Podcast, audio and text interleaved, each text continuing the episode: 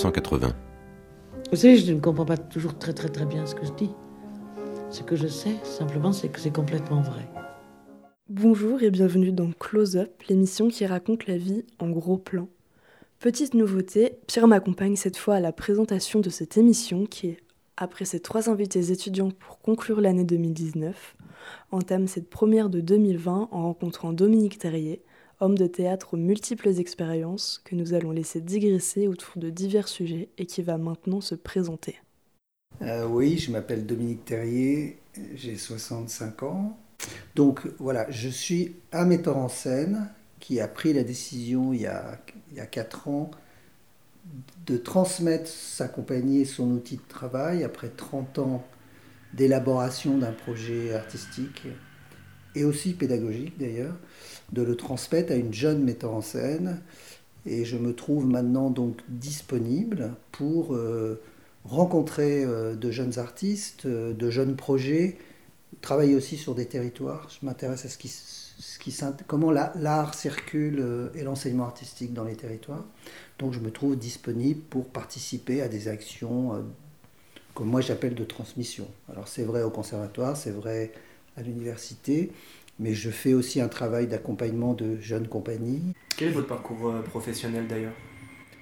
En fait, après avoir fait deux ans d'histoire euh, à l'université de Caen, euh, j'ai décidé en fait d'être travailleur social. Donc je me suis rapproché du, du milieu social où, où d'ailleurs j'avais déjà travaillé parce que quand j'étais étudiant, je gagnais en partie ma vie. Donc je, ça, on est dans les années 70 et il y a une opportunité, une possibilité de trouver du travail qui n'a rien à voir avec aujourd'hui. Et donc, je fais des remplacements euh, auprès euh, d'institutions euh, diverses qui peuvent travailler autour des handicaps moteurs, comme des handicaps psychologiques, jusqu'à des handicaps psychiatriques. Donc, je fais comme ça le tour. Et en fait, en ayant cette expérience-là, je, je, je pense que j'ai envie d'être éducateur spécialisé, quelque chose autour de ça.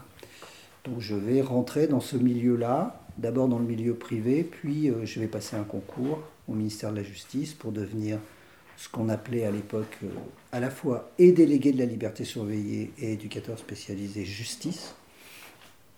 Je ne sais pas si on, rentre plus à, fond là-dedans, mais c'est quand même euh, études et activités comprises presque une dizaine d'années de vie. Ça a commencé euh, à 18-19 ans et ça s'est et ça s'est arrêté. Enfin, ça s'est d'ailleurs jamais complètement arrêté. Mais euh, je suis rentré dans le milieu artistique, on pourrait y revenir, par glissement successif et par rencontre une dizaine d'années plus tard. Même si très tôt, j'avais une pratique artistique qui était liée en fait à, au désir de substituer mon expérience sportive. J'ai été ce qu'on dirait aujourd'hui un sportif de haut niveau quand j'étais très jeune. Et quand j'ai décidé de ne pas faire de carrière sportive, ce qui était possible pour moi, mon corps avait une demande, une pépille. Il fallait que j'investisse quelque chose. Et en fait, j'ai pratiqué plusieurs euh, activités sportives avant de tomber sur euh, l'acrobatie, euh, le mime, euh, puis la danse, puis la danse contemporaine, puis la danse théâtre. Et en fait, j'ai glissé progressivement, mais là au départ à titre personnel, vers une activité euh, qui était des sortes de training en fait. C'était plus ça qui m'intéressait, vous voyez, la, préparation physique au travail, sans me rendre compte que j'étais déjà en train de pratiquer en fait le théâtre, sans l'avoir euh, jamais décidé, sans y avoir pensé. C'était loin de, de ma vie personnelle et familiale. Voilà. Du coup, il n'y a pas eu de véritable tournant, ça s'est fait très naturellement, cette glissade, si je peux me permettre, entre la danse et de la danse au théâtre, en venant d'un tel milieu Oui, ça s'est fait par glissement et par rencontre, vraiment. Mais aussi, c'est important de le dire, il y a à l'époque, dans les années 70, une volonté de beaucoup de ministères de se rapprocher euh, les uns des autres. Donc, euh, les, les, les, formations euh, s'interpellent et se parlent beaucoup plus qu'aujourd'hui, où je sens que c'est redevenu des tiroirs. Et puis, euh, dans le milieu de l'éducation au sens large, hein, que ce soit l'éducation nationale, l'université, l'éducation surveillée, en l'occurrence pour moi, il y a une préoccupation, une réflexion qui laisse entendre qu'au-delà des activités sportives, des, des animations socioculturelles, l'art, la pratique artistique, que ce soit le théâtre, la danse, la musique, la peinture, la sculpture, peuvent devenir des outils transitionnels avec les gens qui ont des pathologies ou avec les gens qui ont des difficultés et que donc peut-être qu'il faut ouvrir la porte à toutes ces pratiques. Et je vais bénéficier de ce courant en fait. Je dis bien qu'il est exceptionnel, ça a marché 10-15 ans peut-être ça. Alors je vais en bénéficier parce que même dans le cadre de ma formation de travailleurs sociaux au ministère pendant 3 ans, euh, j'ai mis une option sur... Euh, la libre, comment, la libre parole à travers justement euh, les techniques théâtrales. Et j'ai fait pendant ma formation des stages et sans savoir avec des gens assez, euh, assez, performants en fait, parce que le ministère a beaucoup d'argent pour, pour, pour, payer la formation et donc il, par exemple les techniques d'Augusto Boal qui est, qui est un, Argentin qui avait été emprisonné euh, sous les régimes des colonels en Argentine et qui avait utilisé le théâtre pour libérer la parole du peuple et la parole des intellectuels dans son pays, a mis en place des techniques théâtrales. Bon, il se trouve qu'il est devenu mondialement connu et encore aujourd'hui on réfléchit à son travail et j'ai pu travailler avec lui. Donc j'ai rencontré comme ça des gens euh, assez étonnants. Euh, le bras droit de Jean-Louis Barrault, qui avait créé le mime en fait dans les années 30-40 voilà, sans savoir. quoi. Peut-être qu'on peut continuer un peu dans cette lancée-là de carrière professionnelle et vous laisser parler de, de votre euh, parcours euh, dans le monde du théâtre, euh, dans le monde de l'art. Alors en fait, je, je, je, je, participe à la mise en place, comme je le disais tout à l'heure, pendant quelques années d'un travail artistique dans le milieu éducatif rouennais, puisque j'avais été ensuite nommé et titularisé au tribunal de Rouen. Donc dans l'équipe de milieu ouvert où je travaillais, il y avait euh, une volonté donc de, mettre en place de nouvelles techniques de travail. Et donc j'ai la chance de tomber dans une équipe où il y a déjà un comédien professionnel, quelqu'un qui a fait le conservatoire et qui a un parcours, qui pour des raisons personnelles a bifurqué à un moment, mais qui a bien envie de continuer euh, sous une autre forme, mais à retrouver le théâtre. Donc euh, on met en place euh, une équipe un peu pilote sur ce territoire et euh, on, crée une association qui s'appelle l'association Métro Mouvance qui a pour but en fait de faciliter les rapports entre les artistes et les populations qui sont prises en charge dans, dans le milieu éducatif, en particulier les enfants, voire parfois un peu les familles, mais c'est quand même plus les enfants, les adolescents, et aussi d'organiser des sorties, d'organiser aussi des événements, donc on va créer des spectacles où les enfants ne jouent pas forcément ou jouent en partie, mais font des, participent au décor, au son, à la scénographie, à la recherche de matériaux. On fait de la récupération pour créer un, espèce d'espace un peu étrange qu'on appelle le, pour nous le théâtre, dans lequel rentre un fourbi pas possible. Hein. Des fois, il y a des carcasses de, de, voitures qui rentrent. Il y a du matériel qui rentre des fois dont on ne sait pas trop d'où il vient, dont on peut se demander s'il n'a pas été un peu récupérer à droite à gauche, mais enfin bon, voilà, c'est la, la loi du milieu, euh, et, on met en place des événements, et donc on attire des artistes, et, il se trouve que moi en particulier, ces, artistes me demandent au bout d'un moment à, travailler un peu avec eux, en dehors de cette pratique éducative, de, de, participer à des recherches, et, et, je rentre sans m'en rendre compte au bout de... Au bout, au, en fait, je me suis retrouvé à avoir travaillé pendant 3-4 ans euh, avec différentes équipes de théâtre, de danse-théâtre, d'acrobatie, de mime. Et puis, euh, un jour, au milieu de, de, cette, euh, de cette énergie farouche, il y a une chorégraphe qui, qui est à l'époque à Rouen, qui s'appelle Catherine Atlani, qui dirige le, le, le ballet des ça s'appelait d'ailleurs à l'époque, le ballet de la cité, puis le ballet des cités théâtres, elle a changé de nom, et qui me dit, voilà, moi je suis une chorégraphe reconnue, je suis décentralisée, j'ai des moyens pour former les gens. Euh, tous les ans, j'ai trois postes de jeunes stagiaires. Je sais que toi, tu n'es pas jeune, euh, mais ça fait des années qu'on te connaît, qu'on te voit, on en a parlé dans l'équipe et on a envie de te proposer le poste. Ça t'intéresse, ça t'intéresse pas, mais il y a la possibilité que tu fasses deux années de formation professionnelle chez nous, c'est-à-dire non seulement travailler la danse tous les jours, c'est-à-dire rentrer dans une pratique journalière, ce qui n'est pas du tout la même chose que de faire des stages régulièrement. C'est une pratique journalière. Et aussi participer à l'activité de la compagnie, les travaux d'enseignement, les travaux de création, comprendre ce que c'est que la dimension professionnelle du travail. Et donc je vais rentrer dans cette compagnie. Et alors, deux ans plus tard, en fait, quand je suis revenu, euh, bah, je suis revenu dans cette association, mais du côté des artistes et non plus du côté des travailleurs sociaux. Et là démarre un autre travail. Je pense effectivement que je vais le faire pendant quelques années avant de réintégrer mon poste, parce que j'aime le travail que je fais, et c'est ça, je l'ai choisi. Et puis en fait, après, par les rencontres, les rencontres, le hasard, euh, les voyages, les créations aussi, parce que je, je vis ce qu'est une création. C'est pas un montage, une création. S'investir pendant des mois, voire parfois un an ou deux à l'intérieur d'un projet de création, c'est une chose très étrange, particulière, qu'on n'imagine pas en fait.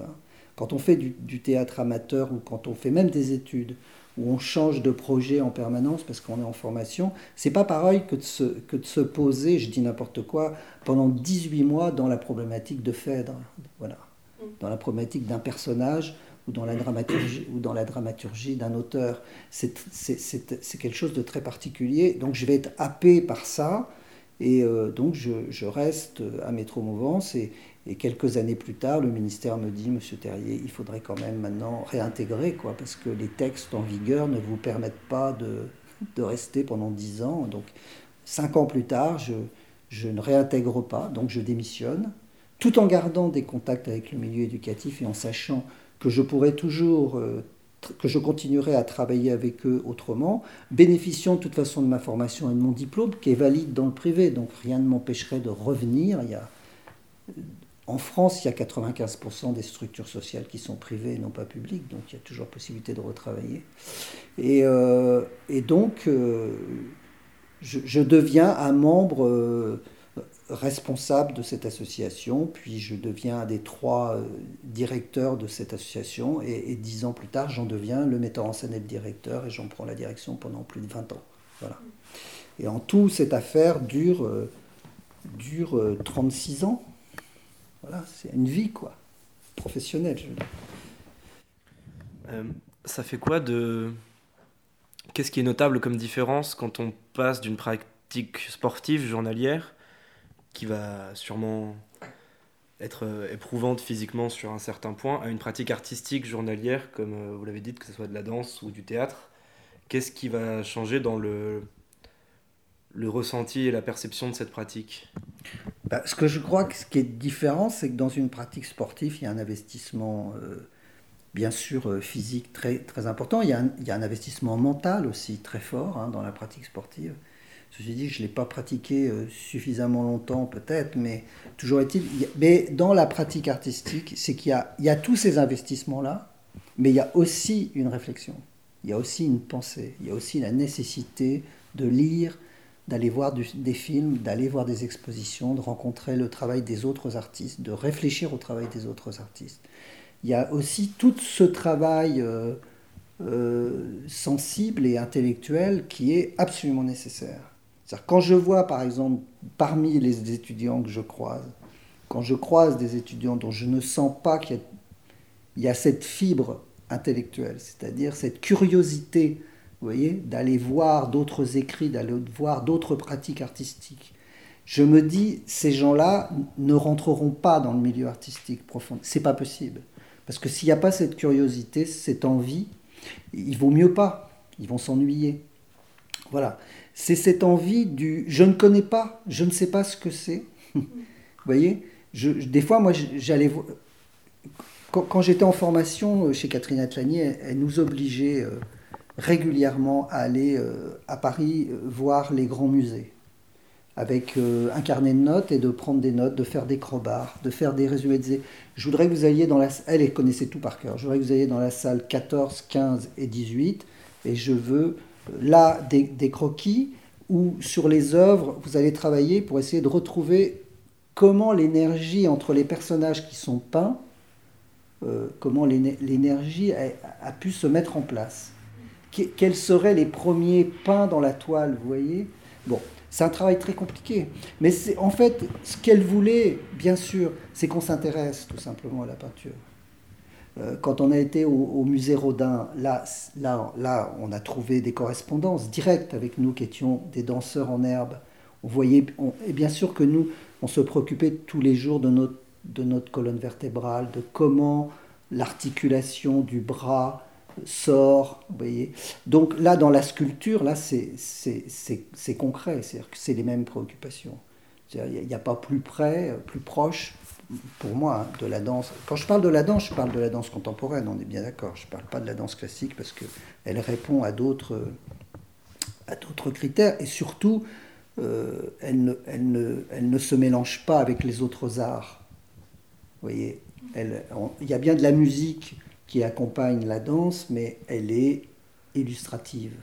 Elle n'interpelle pas la danse, la musique, elle l'accompagne. Là, la question, c'est d'être interpellé par d'autres pratiques, d'autres arts, d'autres pensées, d'autres cultures. Et donc, euh, voilà. Ce qui est différent, c'est ça, c'est qu'il y a aussi un effort à fournir faut évidemment, même si on est danseur, c'est quand même bien de lire un peu. Parce qu'il faut inscrire son travail à l'intérieur de l'histoire de l'art, quoi qu'on en dise. Alors bien sûr, on peut dire, moi je suis interprète, tout ça, mais sauf que pour aller un peu loin un moment, euh, si on comprend même pas à l'intérieur de quoi le metteur en scène est en train de chercher, vous voyez ce que je veux dire? Alors... Euh, moi, je, sais que le premier travail que j'ai fait comme metteur en scène, pas au début, mais quand je suis devenu vraiment un metteur en scène, c'est-à-dire au bout de dix ans de travail, parce que c'est un travail long, j'ai mis au moins dix ans à, cerner un peu ce travail. À partir du moment où j'ai commencé à sentir que je, que, que je maîtrisais, maîtriser c'est beaucoup dire, mais que moi en tout cas j'avais une organisation dans mon travail que j'arrivais à contrôler c'est de demander à mes collaborateurs, que ce soit euh, les créateurs en lumière, les scénographes ou les acteurs, je transmettais hein, le, carnet de mes recherches entièrement. Qu'est-ce que j'avais lu, qu'est-ce que j'avais vu, quel film. Euh, voilà, je sais que pour tel spectacle, c'est le travail de Piala qui a mené le travail, en fait. Je sais que pour tel autre spectacle, c'est Marguerite Duras qui qui a mené le travail. Que pour tel autre spectacle, c'est Rimbaud, c'est la poésie d'Arthur Rimbaud, que pour tel autre spectacle, il y a eu une introspection comme ça à travers la peinture, peut-être du 19e, voilà. Vous voyez ce que je veux dire? Et que de façon quasiment régulière, il y avait aussi des spectacles de danse contemporaine qui faisaient écho, correspondance à des travaux. Voilà. Donc j'essayais que mon équipe euh, se, baigne ces, dans ces matières-là, qui étaient des nourritures qui allaient devenir communes, et avec le temps qui allaient devenir un langage commun, en fait. Parce qu'à chaque spectacle, évidemment, moi je ne fais pas partie de la génération des gens qui disent, qui pensent qu'on apprend à être acteur, on apprend à être metteur en scène, on apprend, et qu'après on, on, a, on a un savoir-faire et on a entre guillemets des ficelles, et qu'on va les tirer à chaque fois pour un autre projet. Ça, c'est le théâtre privé où les gens ont des techniques et après ils tirent sur la ficelle et ils font des spectacles et si possible de l'argent avec. Nous, on est dans une autre démarche. Ce qui nous intéresse, c'est de, de, penser que chaque sujet va déterminer des techniques différentes, va, va nous obliger à réaffiner nos techniques, nos façons de travailler, nos façons même de communiquer entre nous, que la place de l'acteur ou de l'assistant metteur en scène et du metteur en scène ne vont pas être les mêmes selon les projets d'ailleurs il y a des projets où moi je me suis dit il faut que j'ai un assistant plutôt directeur d'acteur. Dans d'autres projets, il faut que j'ai un assistant qui va être plutôt quelqu'un qui va renforcer avec moi la préparation des acteurs tous les jours, c'est-à-dire qu'il va y avoir du training très important avec un investissement physique comme des, comme des danseurs en fait, c'est-à-dire où tous les matins il y aura 3 heures ou 4 heures de travail avant de rentrer dans le texte et rentrer dans l'histoire et les personnages. Bon, donc là, donc ça veut dire qu'à chaque projet, une nouvelle philosophie de travail, une nouvelle méthodologie, des nouvelles correspondances, des nouvelles intuitions, des, un, nouveau rêve. quoi. L'idée, c'est quand même de construire à chaque fois un nouveau rêve, quoi, si possible. Parce que quand même, quand on rentre avec une équipe dans un projet qui va sortir un an plus tard ou 18 mois plus tard avec un temps fort de, de, de, répétition intense pendant deux mois, parfois trois. Euh, on rentre dans une aventure quand même avant tout, et une aventure humaine qui est parfois compliquée d'ailleurs. Euh, vous êtes arrivé avec euh, trois CD dans les mains qui sont posés sur la table devant nous. Est-ce que vous pouvez nous en parler un petit peu en sachant que vous allez aussi décider de nous partager deux chansons précises? Mais je vous laisse parler des trois CD. Alors, il y a un CD qui s'appelle Léo Ferré, récital en public à Bobino 1969. Euh, il y a un autre CD qui s'appelle euh, Serge Reggiani, c'est un chanteur. Euh, c'est des chansons qu'il a, qu'il a découvrir de façon formidable. Serge Reggiani, c'est, c'est quelqu'un que j'ai connu comme acteur avant, au départ, comme acteur de cinéma, parce que c'est un des grands acteurs des années 50, 60, 70. Euh, qui a révélé, alors que le monde entier le connaissait, mais personne ne savait qu'il avait une voix incroyable.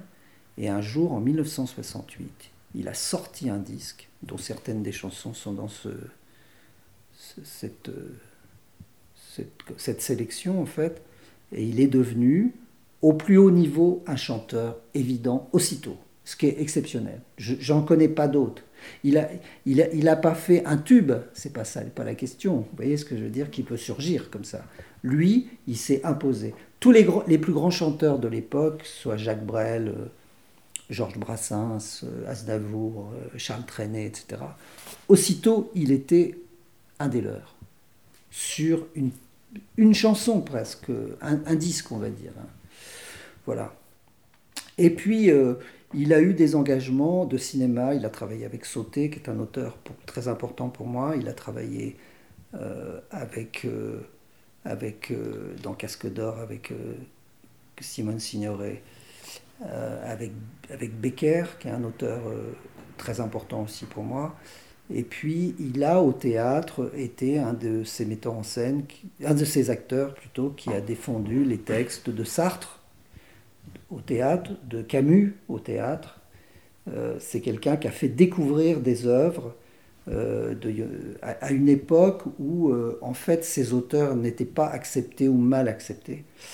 Et voilà, c'est un passeur, ce que j'appelle. Voilà, c'est un passeur. Donc Serge Reggiani, je suis dit, parmi plein d'autres que j'aurais pu amener, ça aurait pu être Bachoun, je le disais tout à l'heure, qui est quelqu'un vraiment que j'aime beaucoup. Mais il fait le lien entre le cinéma, la grande littérature, la poésie, le théâtre. Donc je me suis dit, peut-être c'est bien d'amener Serge Reggiani. Voilà. Après, Léo Ferré, lui, euh, c'est encore autre chose. C'est un maître pour moi. En fait, je, adolescent très jeune, euh, je vais raconter une chose qui est étrange, parce que tout à l'heure, on, a, dit que j'étais rentré au ministère de la Justice. Mais quand j'étais adolescent, j'ai fréquenté beaucoup de voyous, à cause du sport, d'ailleurs. Et entre autres, il y avait un voyou euh, que j'aimais beaucoup, Dominique Allais, il s'appelait, qui était gardien de but dans l'équipe de foot où je jouais, qui vivait dans la rue déjà à 14 ans et, dans, et que je retrouvais des fois dans les wagons de la ville, de, où il dormait dans les wagons, dans la gare. Et... Euh, et en fait, il volait des disques parce qu'il avait une aspiration, intellectuelle incroyable, ce type qui était un, perdu, un enfant perdu en fait. Et il venait chez, moi écouter des disques qui volaient. Et en fait, il les laissait, puisqu'il n'avait pas de maison, il n'avait rien. Et entre autres, il a, il a laissé plein de disques de Léo Ferré. Donc je les écoutais aussi avec lui, puis je les écoutais tout seul. Quoi. Et j'ai découvert. Euh, donc c'est drôle parce que Léo Ferret, c'est lui qui m'a amené vers euh, la poésie, vers euh, la culture littéraire. Et, et, Léo Ferré m'a amené aussi vers la délinquance, vers la question de l'intime conviction du droit. Et, plus tard, j'ai découvert que ce qu'il y avait de commun pour moi entre ma vie dans, au ministère de la Justice et puis mon travail de metteur en scène, c'est que il y a une chose primordiale qui, qui, qui, qui, est, qui, est, nécessaire presque au fonctionnement des deux et que j'appelle l'intime conviction. C'est-à-dire que, comme vous le savez, euh, lorsque dans un, dans un, comment, lorsqu'aux assises, il n'y a pas de preuves matérielles déterminantes, en fait, les gens sont jugés à l'intime conviction des jurys. C'est énorme. Hein. On a coupé la tête de, centaines de gens sur l'intime conviction uniquement du jury. Il n'y avait pas de preuves. Et euh, j'ai découvert euh, plus tard que quand on, quand j'essayais de définir, quand on fait un travail artistique en équipe, chacun a une fonction en fait. On est interprète, on est, euh, on est scénographe, on est compositeur de la musique, on est metteur en scène, c'est des fonctions. Tous, on est tous sur le même projet. Et on va mettre, quand on travaille euh, comme moi j'ai beaucoup travaillé, c'est-à-dire euh, euh, dans une démocratie de, responsabilité, il faut bien que quelqu'un prenne une décision quand il y a cinq options ou trois options différentes. Et en fait, c'est pour ça qu'on nomme un metteur en scène qui, lui, on ne peut pas avoir plusieurs personnes qui donnent des directions. Et je me suis rendu compte au bout d'un moment qu'être metteur en scène, c'était en fait avoir euh, à la fois la responsabilité et, le poids de l'intime conviction de l'équipe. Tu es celui, quand on ne on n'est pas sûr, il faut que quelqu'un prenne une décision et, c'est bien que ça soit le même. Donc c'est le metteur en scène et c'est son intime conviction qui prime sur les autres intimes convictions. Et que c'est peut-être que ça, quand on a une vraie équipe démocratique où les gens ont une vraie, euh, vous comprenez ce que je veux dire, ont un vrai esprit collectif de travail et où on a une vraie considération les uns pour les autres et qu'on ne cherche pas à avoir du pouvoir les uns sur les autres. Il est bien simplement que quand on a fait le tour d'une recherche, et qu'on a trois directions ou quatre directions, qu'on dise à un moment quelle option on prend. Et, que ça, et, ce qui va faire qu'un spectacle, une création va avoir une teinte, une couleur particulière, c'est qu'il n'y a qu'une seule intime conviction qui est intervenue quand il y en a besoin. Voilà. Alors Léo Ferré, pour moi, il résume ces deux mondes euh, dans lesquels j'ai passé ma vie, le monde de l'art et le monde de la, le monde de, la justice et, lui-même était un homme quand même qui hurlait en permanence contre l'injustice. Donc je trouve que ça fait une synthèse euh, formidable. Voilà. Et puis Léo Ferré, c'est quand même euh, euh, pas pour votre génération non, mais pour quand même un nombre important de gens, ça a été une figure vraiment politique aussi très importante. C'est le chantre de l'anarchisme, mais au sens constructif du terme. Et puis c'est un chanteur formidable et un auteur formidable. Et puis quelque chose que l'on ne sait pas, c'est que Léo Ferré a aussi écrit de la musique symphonique. Et quand même, et quand même, je ne connais aucun autre musicien, chanteur, dit de variété, ce qu'on appelle la variette, qui a écrit des œuvres symphoniques que euh, de grands orchestres pendant des années. Moi, je, suis allé l'écouter. De grands orchestres ont reconnu cette musique comme étant une, une, musique formidable, tout simplement. Nous sommes sur Radio Pulsar et nous allons écouter de Léo Ferré un titre essentiel de son œuvre qui s'appelle Ni Dieu ni Maître. La cigarette sans cravate on fume à l'aube démocrate et le remords des coups de jatte avec la peur qui tend la patte. Le ministère de ce prêtre et la pitié à la fenêtre et le client qui n'a peut-être ni Dieu ni maître. Le fardeau blême comme un paquet vers les étoiles qui tombe froide sur la dalle. Et cette rose sans pétale, cet avocat la serviette, cette aube qui met la voilette pour des larmes qui n'ont peut-être ni Dieu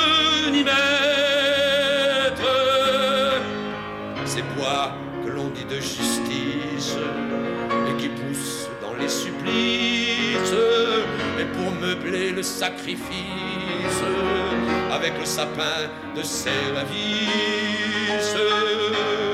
Cette procédure qui guette ce que la société rejette, sous prétexte qu'ils n'ont peut-être ni Dieu ni maître.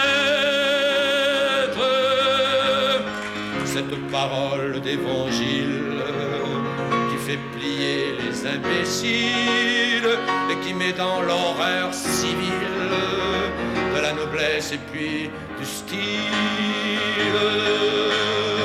Ce cri qui n'a pas la rosette, cette parole de prophète, je la revendique et vous souhaite, ni Dieu, ni maître,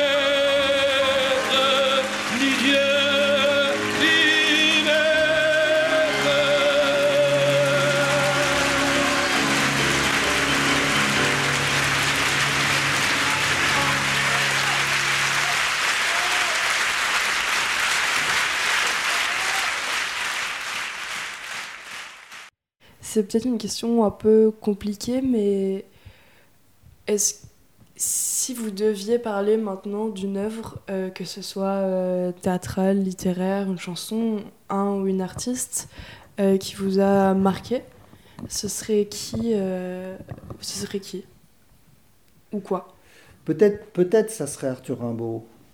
Peut-être ce serait Arthur Rimbaud parce que dans le travail poétique qu'on a fait, qui nous a amené vers le répertoire et qui m'a appris, moi, en fait, à lire l'alexandrin, à lire la poétique dans les textes, à sentir, à comprendre qu'un texte, c'est une matière, c'est pas simplement des mots avec une grammaire, un vocabulaire. Il y a ça pour le construire, mais derrière, il y a une matière, il y a une matière souterraine et qu'il faut arriver à sentir ce qui a motivé celui qui écrit. Et ce qui l'a motivé, c'est pas forcément tout de suite là visible. Mais c'est ça l'essentiel en fait. C'est quel est quel est l'événement ou la blessure ou le voyage ou l'amour, la rencontre euh, essentielle qui, qui, qui précède l'écrit, qui le motive? Parce qu'en fait, dans un texte, dans un poème, en fait, on parle des mêmes histoires. Tout le monde raconte les mêmes histoires de vie, d'amour, de mort, de rencontre, de désespoir, de voyage, de, de vous voyez, c'est toujours les mêmes, un peu les mêmes, mais c'est pas la même essence, c'est pas la même, c'est pas, c'est pas la même sensation parce que euh, l'auteur, quand c'est un auteur, il, il intègre à l'intérieur de son écrit la, la chose profonde qui l'a bouleversé, qui l'a amené euh, à écrire. Vous voyez, quelle que soit la motivation de l'écriture, pour qu'il ait écrit, il y a quelque chose qui l'a, il y a quelque chose qui en lui a vibré de façon particulière, qui l'amène tout d'un coup à parler d'une chose dont déjà mille personnes ont, parlé, mais, mais cette façon de le faire, c'est la sienne, et donc c'est différent. Et ça nous intéresse, parce que c'est une nouvelle manifestation de, du monde, de, enfin de la vie. Voilà. Donc Arthur Rimbaud, euh, euh, ça a été un apprentissage euh, vraiment important. Ça reste peut-être celui dont je qui me touche le plus parce que c'est peut-être celui que je comprends le moins parce que c'est extrêmement complexe comme écriture, comme, euh, comme monde. Voilà, mais il y a une richesse.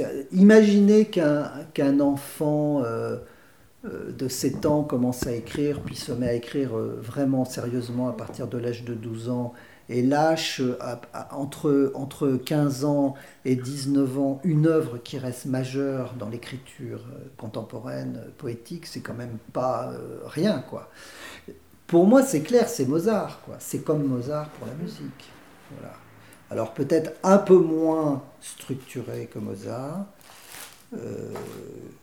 moins protégé aussi. Il a été moins protégé, mais c'est une œuvre formidable. Et puis, c'est quand même quelqu'un qui à la fois fait la synthèse de l'écriture, de toutes les écritures qu'il y a eu avant lui. Il est capable d'écrire en latin, en grec, en, en vieux français. euh, Il est, il est capable d'écrire à la manière d'eux de presque tous les gens qui ont écrit avant lui. Vous voyez ce que je veux dire? Ce n'est pas rien d'écrire à la manière d'eux en respectant ce que les autres ont fait. C'est-à-dire qu'il a intégré à peu près toutes les, toutes les structures possibles de l'écriture poétique avant lui, ce qui est quand même énormissime.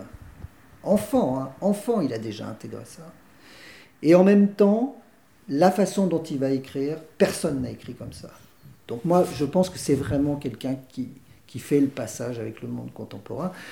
C'est le premier dans lequel on entend le mot ville, on entend le mot piéton, on entend le mot usine, on entend, vous voyez, il y a une modernité absolument incroyable dans, son, dans, le vocabulaire qu'il utilise, dans, les, dans la façon qu'il a de parler de, de, la société, enfin du monde social, le rapport qu'il a avec la nature aussi, qui est absolument incroyable, parce qu'il a marché pendant, pendant des, des, des, des milliers d'heures seul dans la campagne.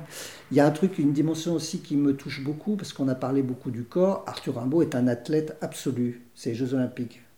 C'est-à-dire que Arthur Rimbaud était capable d'aller de Paris à Bruxelles, de Bruxelles à Paris en quelques jours. C'est-à-dire qu'une capacité physique démentielle, d'ailleurs, c'est pour ça qu'il était très fort et que euh, il a cassé la tête à plein de gens sur ses voyages. Je pense qu'il a assassiné aussi, parce qu'il y a quand même quelques cadavres a priori qui, qui devraient lui appartenir. Entre autres, euh, quand il a été euh, chef de chantier, je ne sais plus trop dans quelle île, avant de partir vraiment au Harar il a fait beaucoup de voyages dans le sud de l'Europe et puis dans le nord de, dans l'Afrique du Nord. Et voilà, on trouve des traces de, de Rix, de, dont euh, à un moment clairement il a disparu d'un territoire où on a retrouvé un type assassiné. Ce serait quand même fort, étonnant que ce ne soit pas lui. C'est quelqu'un qui a une puissance physique incroyable.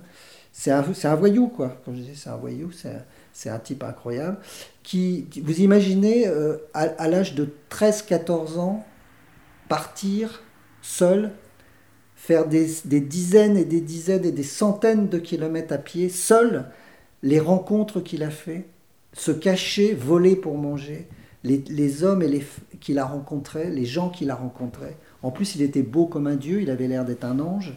Vous imaginez les appétits qu'il a pu euh, déclencher. Donc, il a fallu, pour sauver sa peau, souvent euh, se coltiner des gens. D'ailleurs, euh, ça, nourrit peut-être une partie de son, de son homosexualité, cette vie particulière. Donc voilà, il y a quelque chose chez cet homme d'absolument troublant partout, quoi. Dans, sa vie, dans ses engagements, dans à la fois la, la, sophistication de son écriture et en même temps le, le, le le côté complètement libre, anarchique de son fonctionnement humain. Bon, il était insupportable, il a été insupportable avec tout le monde. Euh, Verlaine lui a pas tiré un coup de revolver pour rien. Hein. Par amour, oui, mais aussi il était tellement exécrable par ailleurs que. Donc voilà, c'est c'est un, être euh, intouchable et en même temps euh, extrêmement sensible et, formidable. Donc je je, dis aux gens, lisez les poèmes de Rimbaud et si vous pouvez lire en, même temps les correspondances qui, correspondent, qui, sont celles de, des, époques où il a écrit ses textes, il y a, des, réponses, il y a des ouvertures euh, formidables et c'est passionnant, passionnant, passionnant. Et surtout, je vous, le dis, on peut y revenir euh, régulièrement, on s'ennuie jamais. On change de sujet un peu radicalement. Euh, vous avez vécu comment, ou vous avez quel regard sur euh, les 15 dernières années de politique culturelle française? Bah, Je dis les 15 pour nos trois derniers gouvernements, puisque Sarah et moi ne sommes pas assez, âgés pour avoir connu les autres. Mais on peut commencer à avoir un certain recul euh, sur ces trois derniers-là, donc euh, je limite la question. En fait, moi j'aurais plutôt envie d'être plus global, c'est-à-dire de ce qui a beaucoup changé par rapport à, l'époque où j'avais votre âge et où je suis rentré dans le milieu artistique euh, et culturel, c'est qu'en fait, partout sur les territoires, il n'y avait pas d'élus qui ne pouvaient pas ne pas s'intéresser à la culture. Ce qui a beaucoup changé, c'est que par exemple pour les élections, qu'elles soient euh, municipales, euh, qu'elles soient pour les députés ou autres, et le président bien sûr, euh, les discussions autour de, de la culture, de l'art, de la démocratisation de la culture, de l'enseignement de la culture, de la, disponibilité des œuvres sur les territoires, ces questions-là étaient essentielles. C'est-à-dire qu'il n'y avait pas un homme politique qui pouvait, dans les années 70-80, avoir le désir de faire un parcours, vous voyez, de s'inscrire dans la durée, sans faire, sans avoir un certain intérêt pour la culture, chacun a ce qu'il a, certains c'est plutôt le spectacle vivant, d'autres c'est plutôt euh, les arts plastiques, donc c'est plutôt la musique, qu'importe, mais en tout cas obligatoirement une réflexion sur ces questions-là, un positionnement obligatoire, et euh, en ce qui concerne les hommes politiques qui ont fait des gros parcours, très gros parcours, une obligation absolument de s'inscrire dans la sphère artistique et culturelle d'avoir le soutien d'un certain nombre d'artistes, d'avoir d'être très bienveillant pour les institutions culturelles, pour les enseignements artistiques. C'était absolument incontournable.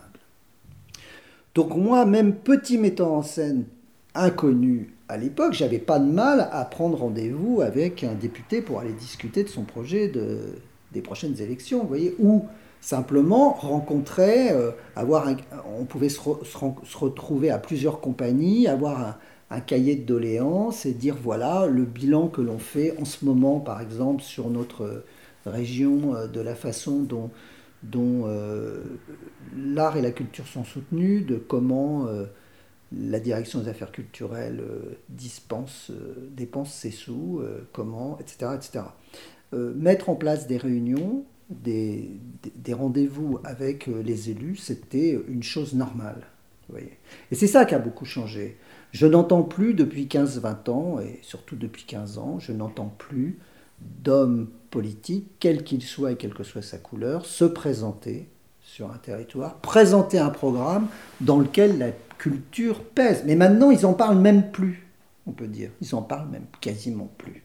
Alors oui, ils disent deux mots de travers, mais on voit bien qu'il n'y a pas de travail, il n'y a pas de dossier derrière, il n'y a pas d'élaboration importante, parce que l'art et la culture ne sont plus du tout des espaces en fait qui valorisent euh, les gens qui vont se présenter. Donc ça, ça raconte quand même quelque chose de très fort, euh, d'un désintérêt et d'une déperdition clairement euh, de ces univers-là dans le monde pour, les hommes politiques, et ça c'est vraiment problématique. Quoi. Enfin si, ça veut bien dire qu'on est dans une marchandisation de plus en plus croissante de la culture et que la culture elle est absorbée par le business, par le commerce, par euh, voyez ce que je veux dire, par le domaine économique. Donc il est la culture, c'est alors on parle plus de cinéma de plus en plus que de théâtre parce que l'industrie du cinéma pèse lourd par rapport à d'autres On parle pas mal de la BD, alors en particulier dans notre région parce qu'il y a Angoulême, mais aussi parce que parce que c'est devenu économiquement, ça a pris un poids que ça n'avait pas avant. Mais euh, euh, pour l'instant, les, instances territoriales soutiennent encore les enseignements de base. Il y a encore des conservatoires, il y a encore. Mais des fois, je me dis, et jusqu'où? Jusqu'où ça va vraiment tenir? Est-ce qu'on va pas euh, passer aussi euh, à des écoles euh, privées, c'est-à-dire d'enseignement, vous voyez, des bases.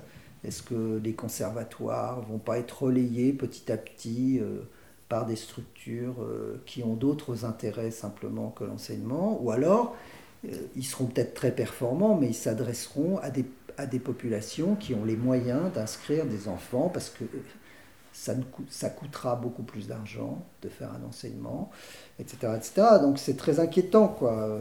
Moi, je suis resté encore évidemment sur euh, la question d'un enseignement populaire, mais au, sens noble du terme, euh, d'une démocratisation des arts et de la culture. Ça veut dire que ça compte pour moi de savoir qu'un enfant qui est dans un lycée euh, à la campagne ou dans une petite et moyenne ville a accès aussi à des œuvres, que ce soit des livres, euh, des spectacles, euh, euh, des concerts, et puissent effectivement en bénéficier, pas autant, mais quand même presque ceux qui habitent dans un centre-ville d'un territoire important, etc.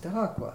Je ne m'inquiète pas pour les, les, lycéens de Bordeaux, du centre-ville de Bordeaux.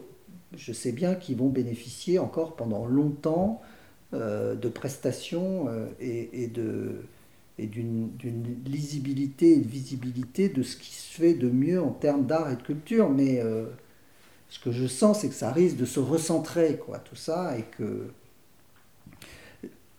si ma compagnie a fait le choix de quitter Rouen à un moment, après plus de 20 ans de travail, pour aller à Toire, dans les Deux-Sèvres, c'est parce que c'était possible économiquement, vous voyez, ce qui serait plus le cas aujourd'hui d'ailleurs. Mais il y avait encore, dans, il y a, il y a, c'est une décision, c'est une chose qu'on a faite euh, il y a 15 ans et qu'on a décidé il y a 20 ans. C'était pensable de faire ça. Et on l'a fait dans de très bonnes conditions économiques pour la compagnie. La compagnie a grossi, c'est étrange d'ailleurs, hein, en quittant une ville-centre et un territoire urbain euh, important, hein, c'est 450 000 habitants, et en allant euh, développer un travail dans, une ville de 10 000, habitants et une commune de, de, de, moins de 10 000 habitants autour, on a pu économiquement se développer. Ça veut dire qu'évidemment on tournait ailleurs, mais je veux dire en trouvant un terrain de base comme ça. Euh, j'y crois de moins en moins euh, à cette possibilité. Euh, aujourd'hui, il y a dans les petites et dans des, dans des petites villes, et dans, je pense à Loudun, tout ça, il y a, il y a des, des, compagnies qui essayent de...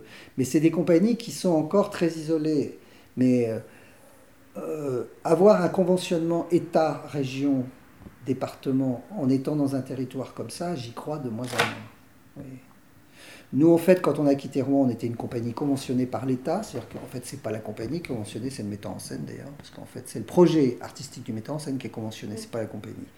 Mais moi, j'étais conventionné par l'État et par la région Normandie. Tout le monde me disait T'es con, faut pas quitter une région où tu es conventionné par l'État et la région, c'est énorme. Effectivement, on est venu ici, on n'avait pas d'assurance. Mais en même temps, je savais que l'État allait faire son travail. Et j'y croyais. Et d'ailleurs, l'État a fait son travail. C'est-à-dire que la DRAC ici a répercuté l'histoire de la compagnie, a, donné des garanties sur notre capacité à développer un certain nombre de choses, et les autres y ont cru. Ce qui fait que la région, très vite, s'est alignée, le département ensuite, et donc on est devenu une compagnie conventionnée par tout le monde, ce qui est énorme. Hein. Je veux dire qu'on a une base de, moyens pour, vivre et pour avoir une permanence réellement.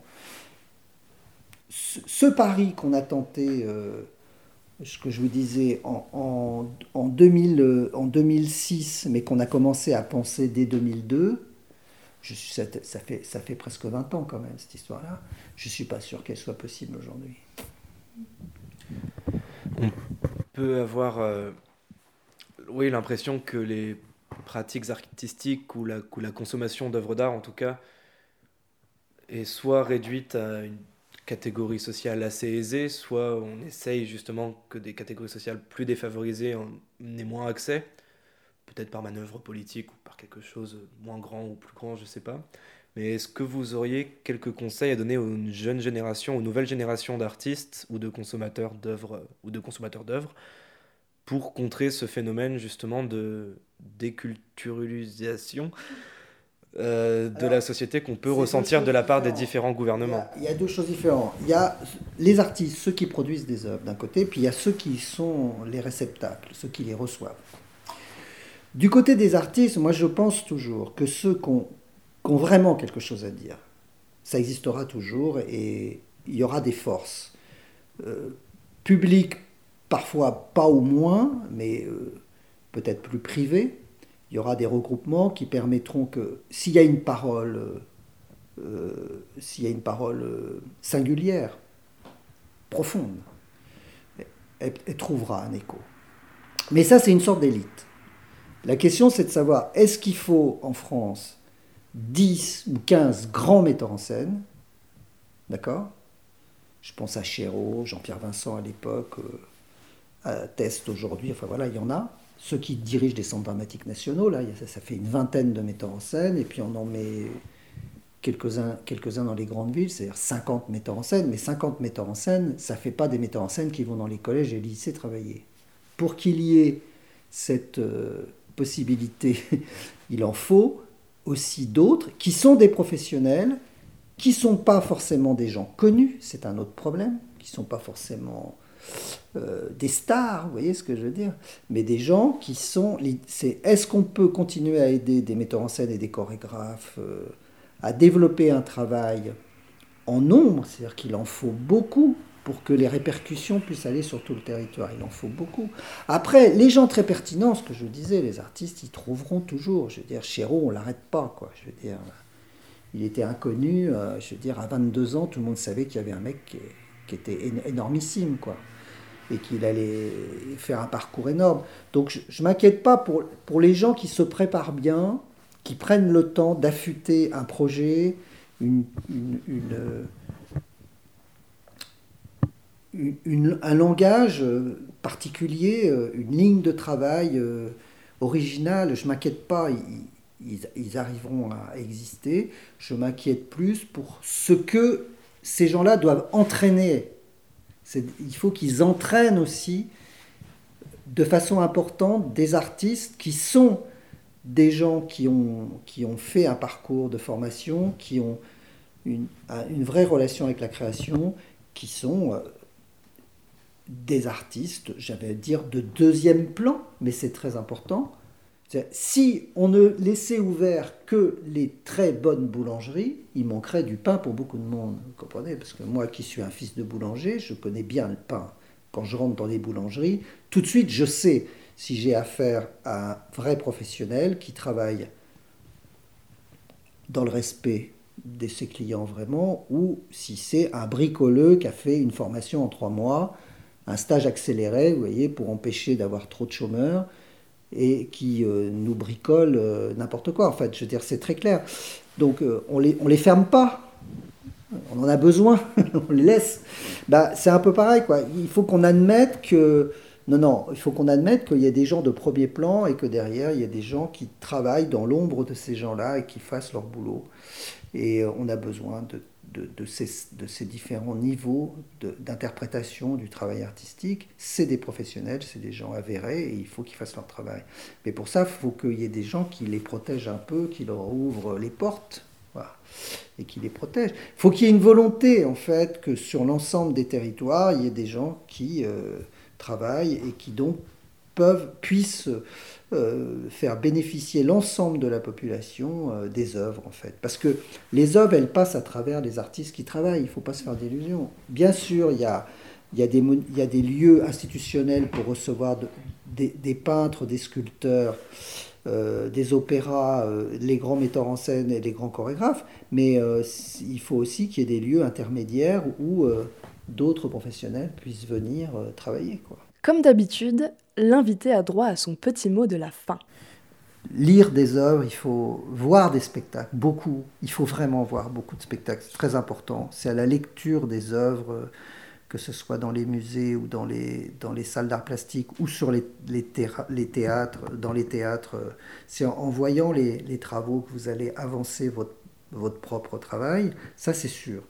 Euh, il faut être curieux, euh, il faut lire, euh, il faut se promener, il faut voyager, il faut aimer aller voir les œuvres et les travaux des autres. Ça, c'est très important. Si vous n'avez pas cet appétit-là, si très vite vous n'avez plus envie de lire, ni très envie, il faut arrêter. Je veux dire, on ne peut pas faire ce travail-là si on n'a pas cette curiosité. Et les autres en ont besoin, et vous verrez que vous en aurez besoin, que vos, que vos partenaires, enfin vos collègues soient aussi curieux de votre travail. C'est la fin de cette émission. Merci d'avoir été avec nous. On se retrouve le mois prochain avec un ou une nouvelle invitée. Nous sommes sur Radio Pulsar et après Léo Ferré, nous allons écouter une chanson de, de Serge Reggiani d'après un texte de Moustaki. Le titre s'appelle Sarah.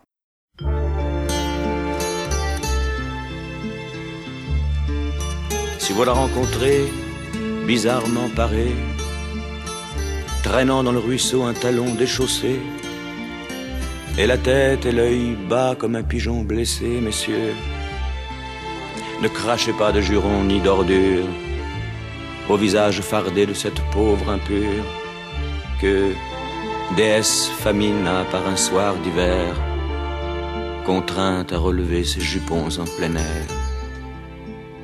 Cette bohème-là, c'est mon bien, ma richesse, ma perle, mon bijou, ma reine, ma duchesse.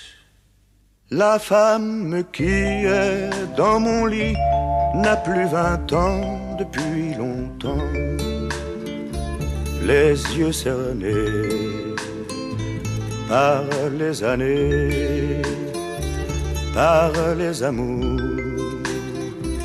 au jour le jour, la bouche usée par les baisers, trop souvent mais trop mal donné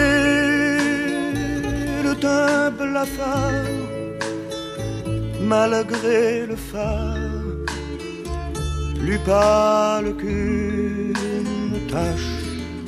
de lune. La femme qui est dans mon lit n'a plus vingt ans depuis longtemps. Les seins si lourds de trop d'amour ne portent pas le nom d'Apa, le corps lassé, trop caressé, trop souvent, mais trop mal aimé, le dos voûté semble porter des souvenirs qu'elle a dû fuir. La femme qui est dans mon lit n'a plus vingt ans.